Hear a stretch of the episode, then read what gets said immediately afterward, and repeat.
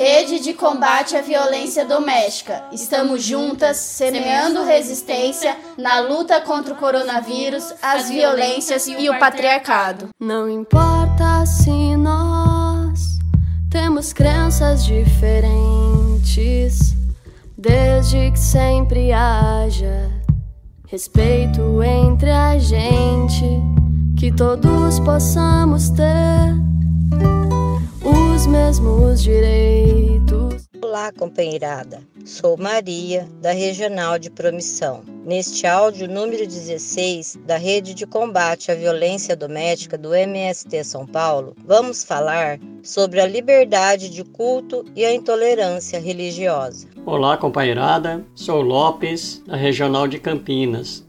Antes de começarmos a falar do tema, vamos destacar que religião, independentemente de qual você faça parte, surge com o propósito de unir as pessoas. E o que temos visto no processo histórico é a divisão de grupos que defendem a sua religião e não suportam outras concepções de fé, e por isso buscam impor a sua religião como a verdadeira. É isso mesmo, companheiro. A intolerância não respeita a fé do outro e viola a liberdade de crença e seu exercício de garantir o culto e liturgias das diversas expressões. Nós no Brasil somos católicos, judeus, evangélicos, umbandistas, candomblecistas, espíritas, budistas, muçulmanos e mesmo se você for ateu, é um direito que tem que ser preservado e todos temos que zelar pela diversidade de credos. Saibamos que a intolerância religiosa é um crime.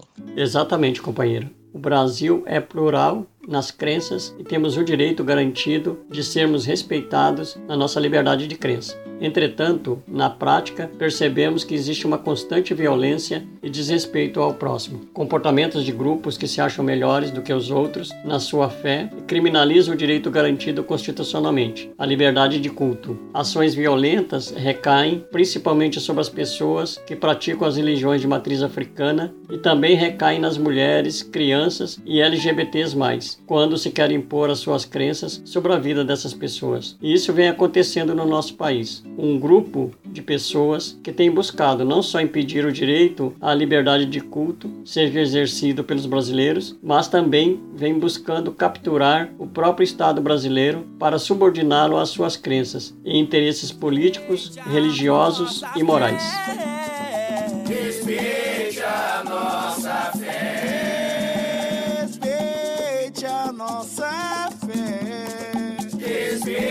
Pois é, companheiro.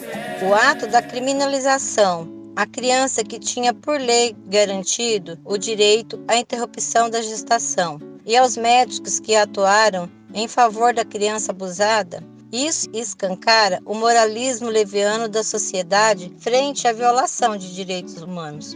O episódio da mãe que teve a guarda da filha ameaçada e questionada na justiça por praticar uma religião de matriz africana, ou mesmo os diversos episódios de ataque às pessoas e às práticas religiosas, é um tipo de preconceito que está fundado no racismo. Afinal, a intolerância ocorre contra aquilo que foge do padrão dominante da sociedade, onde as mulheres, LGBTs, negros, indígenas e quilombolas são os mais atingidos, não só pela cor da pele, também pela sua crença e costumes. O papel do Estado é a de gerar um espaço laico, ou seja, nem favorecer nem prejudicar o exercício das religiões. Entretanto, o discurso de ódio que vem se disseminando na sociedade brasileira está gerando uma espécie de fanatismo religioso que violenta a vida de quem pensa diferente. Saibamos que discordar é direito. O que não é direito é desrespeitar e achar que o que acha e pensa é melhor do que o outro pensa. Não podemos permitir a violação dos direitos, porque somos seres humanos diferentes e é preciso ter respeito à diversidade, porque respeitar o outro é um processo educativo e, sobretudo, é um ato de amor, justiça e cuidado com a terra, a nossa casa comum dos seres humanos.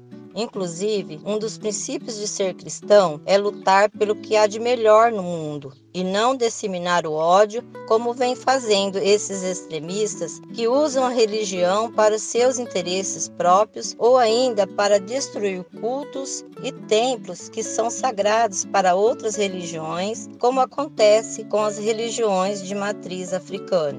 Isso mesmo, companheira. Precisamos compreender que a prática do evangelho é valorizar uns aos outros para transformar o mundo em lugar melhor. A religião deve ser um espaço de pregação sobre respeito ao próximo, solidariedade, amor, fraternidade. Nós já temos um passado terrível, como colonização e a escravização, que rebaixa a humanidade para excluir as pessoas. Essa dimensão sombria da sociedade brasileira temos que enfrentar com a verdade e desmascarar a mentira e, sobretudo, nesse contexto de pandemia, que o próprio Bolsonaro incentiva a morte dos trabalhadores, incentiva o ódio e agride a terra sem se importar com a natureza, que também é elemento cultural da religião, principalmente para os povos indígenas. Então, quando o governo incentiva a destruição da natureza, está atacando diretamente as religiões desses povos.